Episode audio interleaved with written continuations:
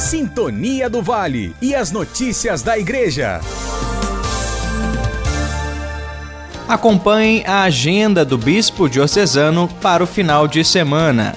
No sábado, Dom Luiz Henrique vai presidir Santa Missa na Cocatedral Nossa Senhora das Graças, em Volta Redonda, a partir do meio-dia e 15. Haverá transmissão da Rádio do Povo.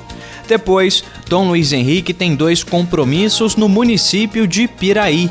Ainda no sábado, dia 29, só que às 7 horas da noite, Dom Luiz Henrique vai estar na paróquia Santana.